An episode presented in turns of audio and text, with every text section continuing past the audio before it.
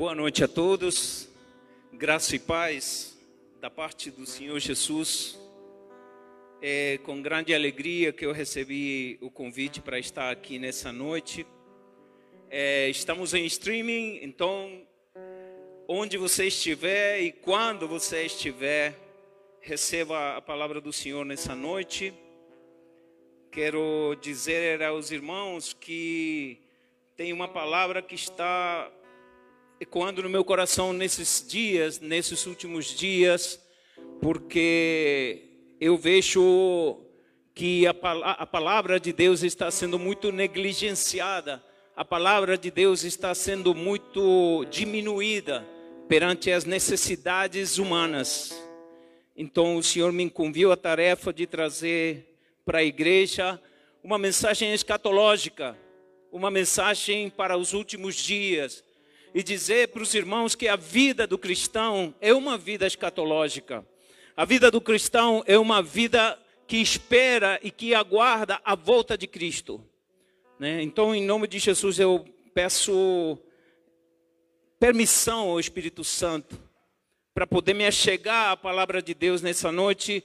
Eu me achego à palavra de Deus como se eu fosse um pequeno corpo e a palavra de Deus um oceano por mais que eu seja cheio dessa palavra, ela ainda vai ser infinitamente maior daquilo que eu possa trazer para vocês nessa noite. Mas eu quero dizer, como Paulo disse em 1 Coríntios capítulo 9, versículo 16, se eu anuncio o evangelho, não tenho de que me gloriar, porque me foi imposta essa obrigação, e ai de mim se eu não pregar o evangelho. Naquele grande dia eu quero falar ao Senhor, Senhor, cada vez que me foi colocado o microfone na minha mão, eu falei aquilo que o Senhor me pediu para falar ao povo. É porque Ezequiel 33 vai dizer, Jeremias 33 vai dizer que se profetizam coisas mentirosas nesses dias. Então, em nome de Jesus, abra a sua palavra, abra a palavra de Deus, a sua Bíblia, no Evangelho segundo Marcos, no capítulo 13, a partir do versículo 32, nós vamos caminhar na palavra de Deus nessa noite, porque eu tenho visto que falta pregar a Cristo como Ele é hoje, a Cristo como Ele é hoje, como foi cantado aqui, aquele que é, que era e que há de vir e muitas vezes nós esquecemos que o Cristo de hoje não é aquele Cristo que se fez carne. O Cristo hoje está na glória. O Cristo de hoje está com o Pai nos céus. E eu vou ler aqui a palavra do Senhor, Marcos capítulo 13, versículo 32, que diz: Mas daquele dia e hora ninguém sabe nem os anjos que estão no céu, nem o filho, senão o Pai. Olhai, vigiai e orai, porque não sabeis quando chegará o tempo. E como, é como se um homem, partindo para fora da terra, deixasse a sua casa e desse autoridade aos seus servos e a cada um a sua obra, e mandasse ao porteiro que vigiasse. Vigiai, pois, porque não sabeis quando virá o Senhor da casa, se à tarde, se à meia-noite, se ao cantar do galo, se pela manhã, para que vindo de improviso não vos ache dormindo.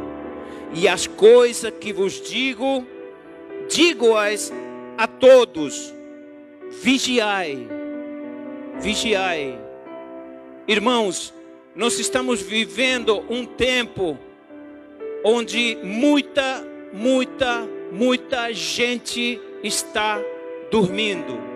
Eu vindo para cá, eu vi muitíssimas pessoas sendo hipnotizadas por coisas que acontecem na televisão.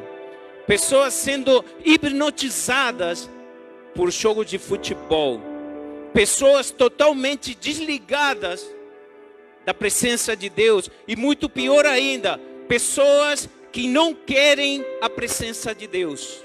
E é exatamente isso que eu venho falar para os irmãos nessa noite. O Senhor Jesus nos falou: vigiai para que quando eu voltar, não vos ache dormindo. Porque é isso que as pessoas estão fazendo, muitas pessoas, né? Ainda bem que existem sete mil que não se dobraram a Baal. O Senhor falou que Ele deixaria aqueles sete mil que não iriam se dobrar a Baal. Só que, infelizmente, irmãos, no meio do nosso povo, também está se pregando um Deus pequeno, também está se pregando um Deus eh, do momento, um Deus daqui e de agora. Paulo fala em 1 Coríntios capítulo 15, versículo 19, que se esperamos em Cristo apenas para esta vida, somos os mais miseráveis dos homens. E o que a gente vê hoje, se está pregando Cristo apenas para essa vida, sendo que essa vida aqui, ela tem um começo e tem um fim, e a nossa esperança está na vida eterna. E é exatamente isso que eu trago aqui para vocês nessa noite. Como diz Colossenses capítulo 3, versículo 1 a 3: Se já ressuscitaste com Cristo, pensai nas coisas que são do alto e não nas coisas que são da terra. O mesmo Paulo escreve em 2 Coríntios capítulo 4, atentando-se para as coisas que não se veem, porque as coisas que se veem são passageiras, são transitórias, mas tudo que não se vê é eterno. E aqui eu quero abrir um parênteses. Quando Paulo fala que tudo que não se vê é eterno, ele não está falando apenas de vida eterna, ele não está falando apenas do céu, ele também está falando do inferno. Porque o inferno também nós não conseguimos vê-lo. Mas a morte, a morte, a segunda morte também é uma morte eterna. Então, nós vivemos num tempo de idolatria, nós vivemos num tempo de devassidão, nós vivemos num tempo onde os valores familiares, os valores que nos foram ensinados, o próprio sistema está querendo arrancar isso de nós. E você vê pessoas que, na maior arrogância, quando você vai e fala da família, quando você vai e fala dos valores cristãos, quando você vai e fala que só em Deus existe salvação, tem pessoas que na maior ignorância, eles riem de você. Eles riem de você, como se eles soubessem como se eles soubessem a verdade, como se eles tivessem a verdade. E eu vou dizer: a verdade é Cristo. E o Senhor diz: quem não está comigo está contra mim. São coisas simples que tem a palavra de Deus que nós podemos tomar para nós. Aquele que está em Cristo, nova criatura é.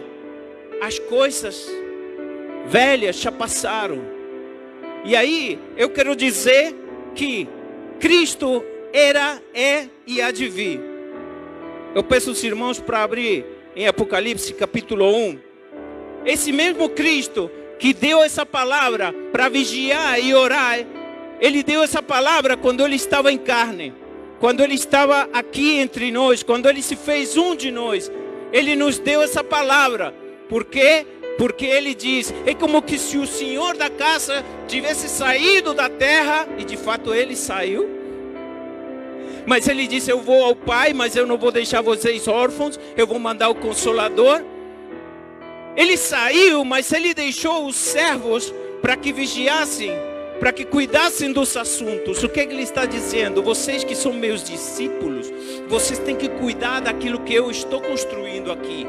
A igreja está aqui por um propósito. A igreja tem um propósito. A igreja é o mistério de Deus que estava escondido desde os princípios dos tempos.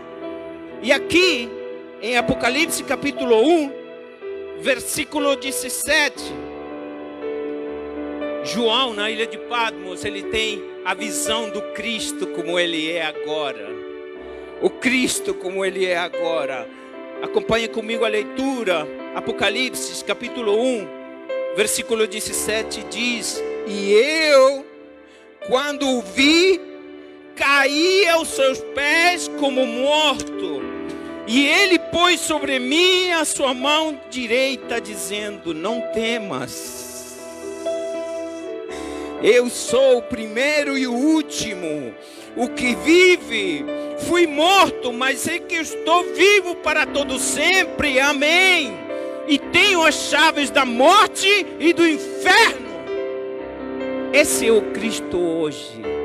Esse é o Cristo em glória. Esse é o Cristo que está aguardando por nós nos céus.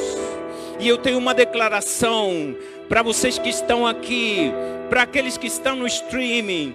Não sei aonde você está, não sei quando você vai ouvir isso, mas eu tenho uma declaração para fazer. O diabo está derrotado. Deus é exaltado e Jesus Cristo é o Senhor. O diabo está derrotado. Deus é exaltado e Cristo é o Senhor. Por mais que pareça o contrário, por mais que as coisas estejam difíceis, por mais que nesses dias esteja se proliferando um monte de coisas que são contra Deus, eu vou te dizer: o diabo foi derrotado naquele momento quando o nosso Senhor falou: está consumado ali ele foi derrotado. É uma questão de tempo, é uma questão de tempo para que acabe isso tudo. Então eu peço à igreja do Senhor se mantenha firme. Se mantenha no caminho, não se distraia com coisas desse mundo, porque as coisas desse mundo vão ficar aqui. Porque nesse que o, o corpo que estamos habitando hoje, nem o corpo vai com a gente porque receberemos novos corpos incorruptíveis, porque no céu e no lugar santo não entra nada que seja corruptível, e esse nosso corpo ainda é corruptível. Por isso que vamos receber novos corpos e vamos receber um novo nome. Então a vida do cristão tem que ser uma vida escatológica, escatom, escatologia, é o estudo das últimas coisas, é aquilo que há de vir. E tem pessoas que acham que ainda vai acontecer. Mas irmãos, eu vou te dizer uma coisa, Apocalipse já está acontecendo. Já está acontecendo. Me segue. Apocalipse capítulo 9. Me segue. Apocalipse, capítulo 9. Vamos ler a partir do versículo 20, 20 e 21 só. Aqui em Apocalipse, capítulo 9, é, tem o título de A Sexta Trombeta. E diz no versículo 20: E os outros homens que não foram mortos por estas pragas não se arrependeram das obras das suas mãos, para não adorarem os demônios e os ídolos de ouro de prata, de bronze, de pedra, de madeira, que nem podem ver e nem podem ouvir e nem podem andar. E no versículo 21 diz: E não se arrependeram dos seus homicídios, nem das suas feitiçarias, nem da sua prostituição, nem das suas ladroices. E agora você me diga: isso vai acontecer? Ou já está acontecendo? Eu quero analisar com os irmãos, nesse versículo, no versículo 20, João está falando de idolatria, idolatria. Se nós separamos essa palavra em grego, eidon, aquilo que se vê, latrel, adoração. Isso que está escrito originalmente em grego. Aidon, aquilo que se vê. Latrel, adoração. Então, Idolatria significa adorar aquilo que se vê. Por isso que nós estávamos falando a respeito de nos atentar para aquilo que não se vê. O nosso maior problema hoje para nos relacionarmos com Deus é que nós vemos. Nós vemos, nós vemos coisas, nós vemos coisas, e isso nos distrai da presença do Senhor. Então a primeira coisa que João descreve aqui é o que está acontecendo hoje, a idolatria. As pessoas gostam mais de um cara que joga futebol do que um professor que dá a sua vida por um aluno. Um professor é muitíssimo mais importante. Se não fosse pelo professor, nenhum de nós estava aqui agora. Mas para o mundo é mais importante um cara que corre atrás de uma bola. Amém? Estamos falando de idolatria, estamos falando de nos apegar a coisas que não podem nos trazer nenhum tipo de edificação em Deus. Aí a frase preferida do, do inimigo é: Ah, mas eu ainda estou aqui, eu preciso dessas coisas. Você precisa mesmo? Você precisa de tudo que você tem? E você ainda quer ter mais. Sabe por quê? Porque o sistema está falando para você todos os dias: compre, compre, compre, consuma, consuma, consuma, consuma. Por quê? Porque nós vivemos de acumular e substituir. O ser humano vive de acumular e substituir. Você compra hoje um tênis e você é feliz com esse tênis durante 15 dias, 20 dias, um mês, dois meses, três meses. Depois, aquela coisa que te trazia felicidade, que era tudo para você, passa a não ter mais importância. Por quê? Porque você na televisão viu um tênis mais bonito. E o seu celular que você comprou hoje, que é não sei quanto de memória e não sei quanto de não sei quanto de não sei quanto, ele vai te fazer feliz por dois meses, por três meses, mas depois o sistema vai te impor que você compre um celular melhor, que você gaste seu dinheiro com aquilo que supostamente vai te trazer felicidade. Mas o que acontece? A palavra do Senhor nos diz: estejam contentes, como Paulo falou em Filipenses 4, versículo 11 e 12 ele diz: o máximo, para mim, o máximo do entendimento que Paulo teve, Filipenses 4, capítulo 11 e 12. Aprendi a viver contente em toda e qualquer situação. Eu sei ter muito, porque Paulo era rico. Quando era Saulo, Paulo era rico. Eu sei ter muito. E aí, quando se tornou Paulo, ele perdeu tudo. E em Filipenses, em Filipenses 3, ele diz: Eu tenho por perda tudo aquilo que eu tinha, e troquei tudo que eu tinha pela excelência do conhecimento de Cristo. Filipenses 4, 11 e 12, que as pessoas só falam no, no versículo 13 que diz que todas as, posso todas as coisas naquele que me fortalece. E a grande maioria das pessoas esquece do contexto. Paulo estava falando no 11 e no 12, aprendi a viver contente em toda e qualquer situação. Sei ter fartura e sei passar necessidade. Só então ele diz: Eu posso tudo naquele que me fortalece. Porque não é somente você abrir a boca e falar que você pode tudo em Cristo e que você pode tudo que Ele te fortalece. Se você não tem o entendimento de que você, se você não sabe com que você, viver com o que você tem, ainda não seria feliz se tivesse o dobro. Guarda isso no seu coração. Se você não consegue ser feliz com o que você tem, mesmo que você tenha o dobro, você não vai ser feliz. Porque a felicidade não está nas coisas. A verdadeira felicidade é saber que o Espírito Santo habita em você. A verdadeira felicidade é saber que alguém morreu numa cruz há 2021 anos atrás, há 2000 anos atrás. Alguém morreu numa cruz para que eu e você estivéssemos nessa noite falando a respeito dele.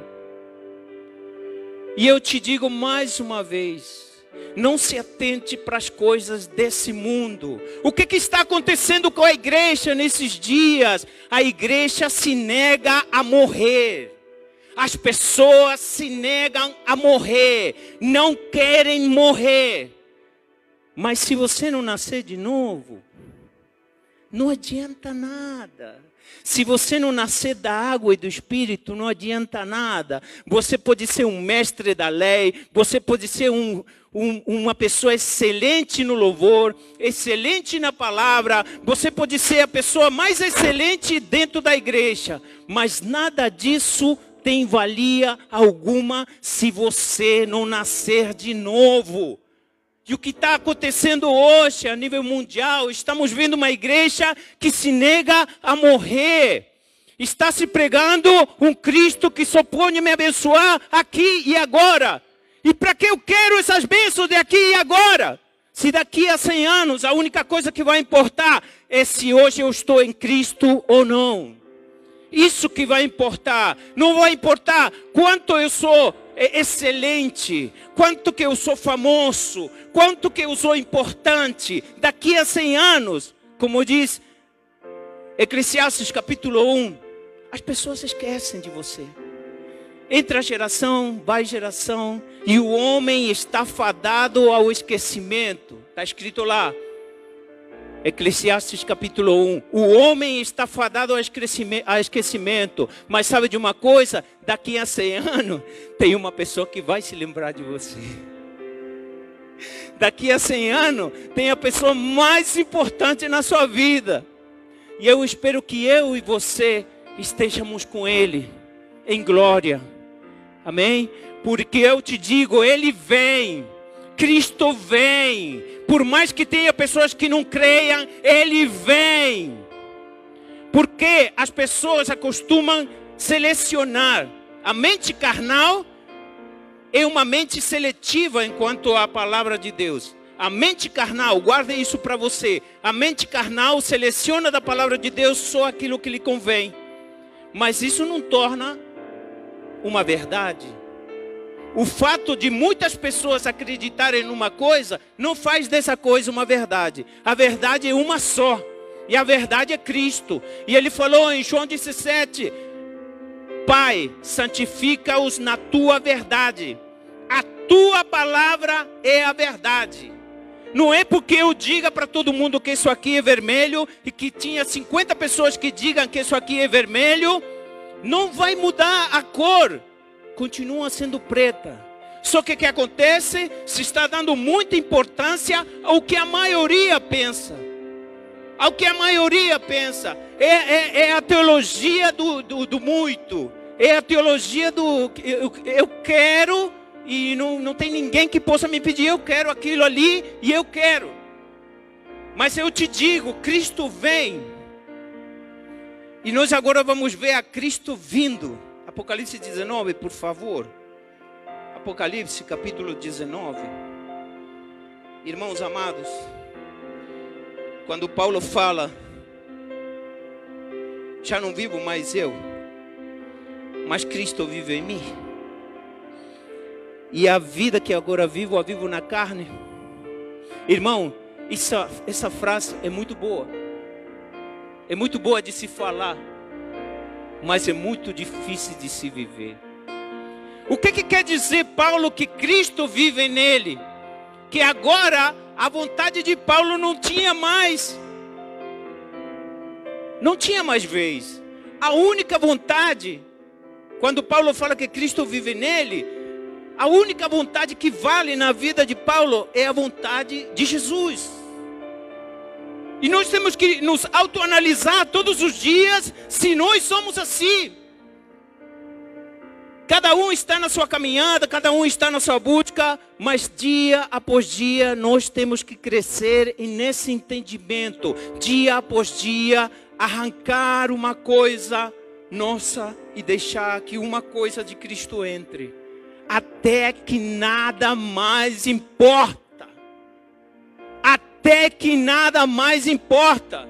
E você vê pessoas que querem adorar o Senhor, mas se tiver, se tiver final de campeonato, lá vai o Senhor, lá vai a igreja, lá vai as obrigações.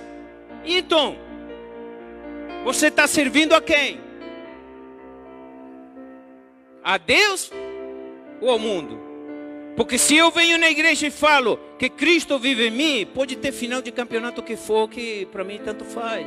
Por quê? Porque agora Cristo vive em mim. Antes de Apocalipse 19, eu queria explicar para os irmãos aquilo que estávamos vendo. Aquilo que estávamos vendo em Apocalipse 9. No 21, diz assim: E não se arrependeram dos seus homicídios nem das suas feitiçarias, nem da sua prostituição, e nem das suas ladroices.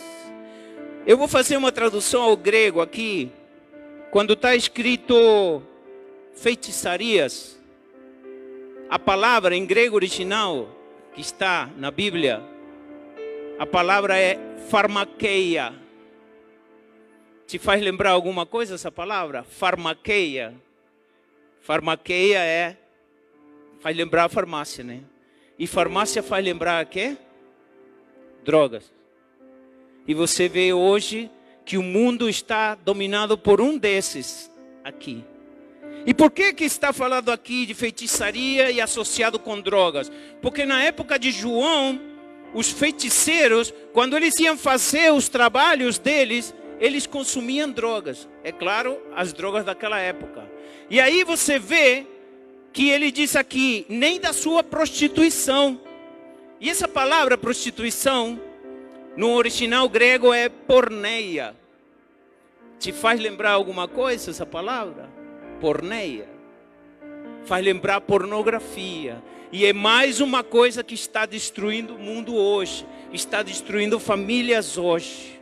Já falamos de idolatria, idolatria. Já falamos de drogas associadas à feitiçaria. Já falamos de porneia associada à prostituição e ladroices. Ladroices o que que é? Por que, que a merenda escolar não chega até as crianças? Corrupção.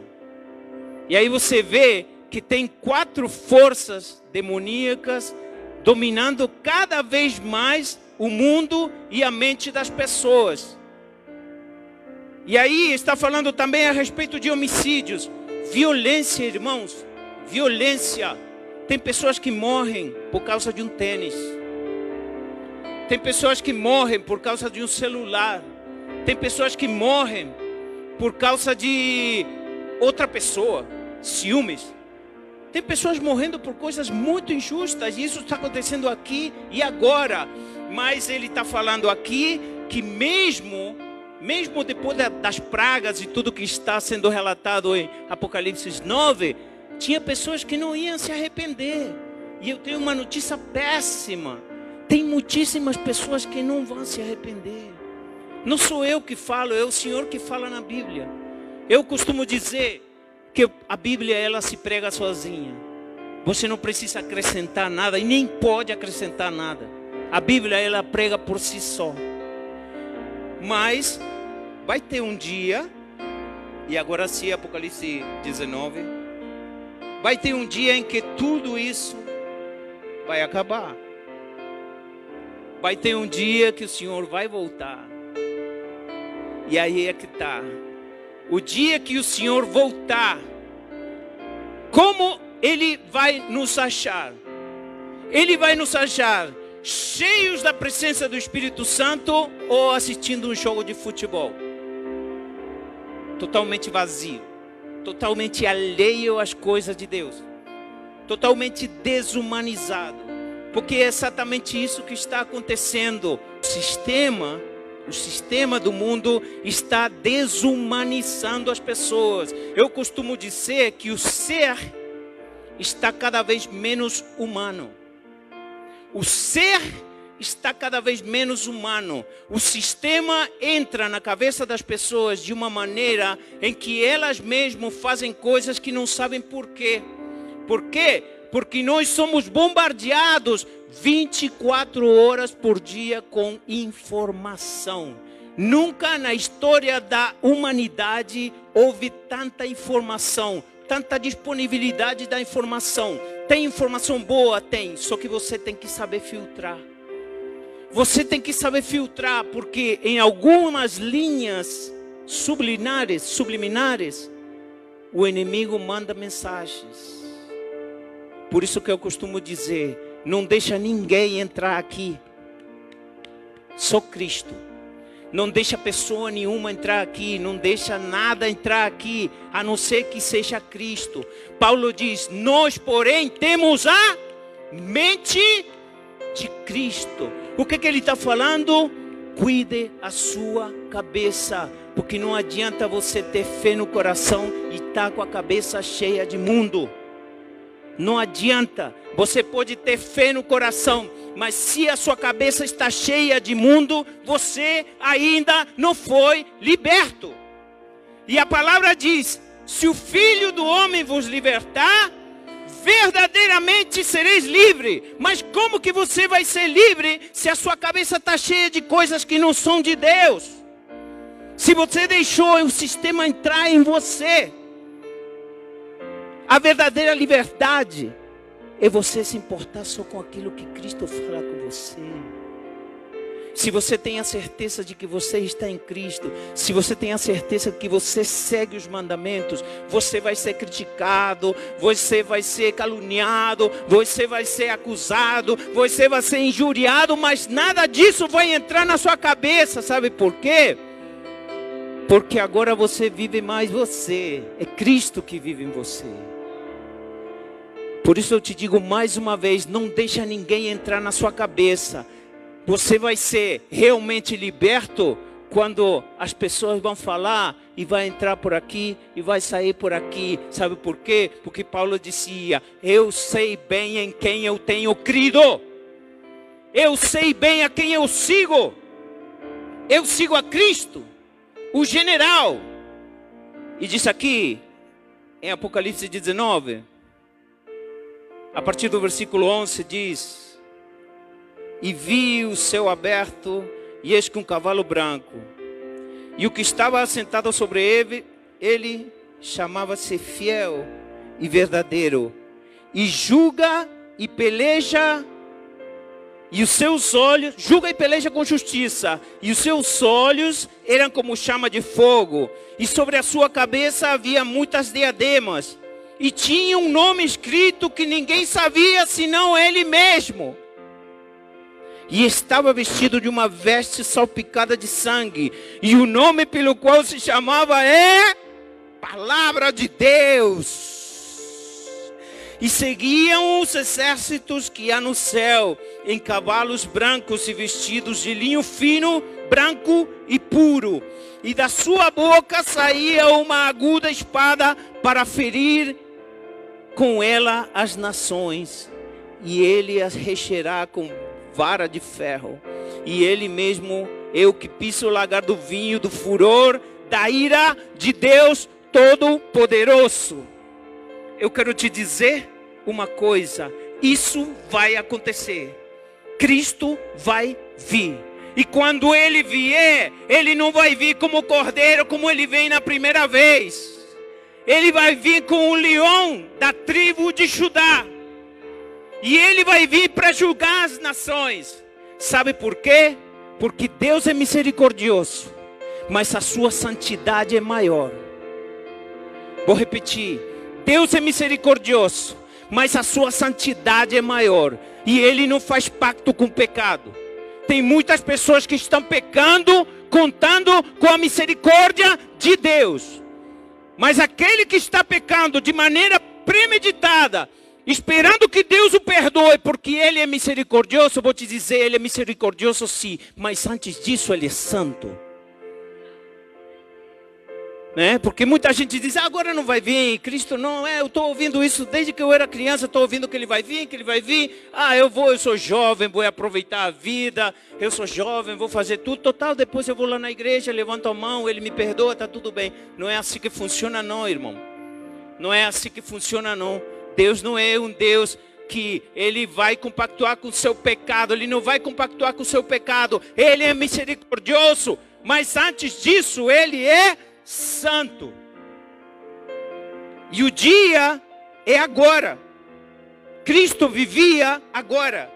Ele não vivia ontem, nem amanhã. Cristo vivia agora. Ele diz: Não vos preocupeis pelo dia de amanhã, porque o dia de amanhã cuidará de si mesmo. O que, que ele está querendo dizer? A sua vida, meu querido, a sua, a sua vida comigo é agora. E sem mim também é agora. Está na hora de você escolher o que que você quer. O que que você quer? Você quer me seguir? Você está certo do que você está dizendo?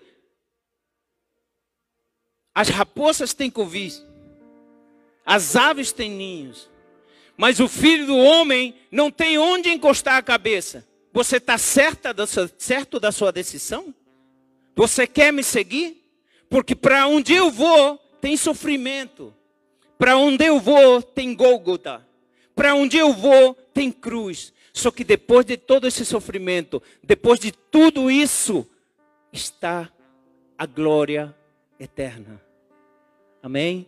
Eu quero deixar essa mensagem para a igreja nessa noite e para todos que nos estão assistindo, não se dobre a Baal, não se dobre às coisas desse mundo, porque atente para as coisas que são de Deus, atente para as coisas que são eternas, porque tudo isso passa e seca-se como a erva do campo. Mas tem uma coisa que vai resplandecer em você para todo sempre, e é a luz de Cristo na sua vida. Isso vai resplandecer em você para sempre. Portanto, procure ser luz, procure se encher de Deus. Esqueça as coisas desse mundo. Esqueça as coisas desse mundo, porque nada trouxemos a esse mundo e é manifesto que dele nada levaremos. Muito obrigado. Glória a Deus e palmas para o Senhor Jesus.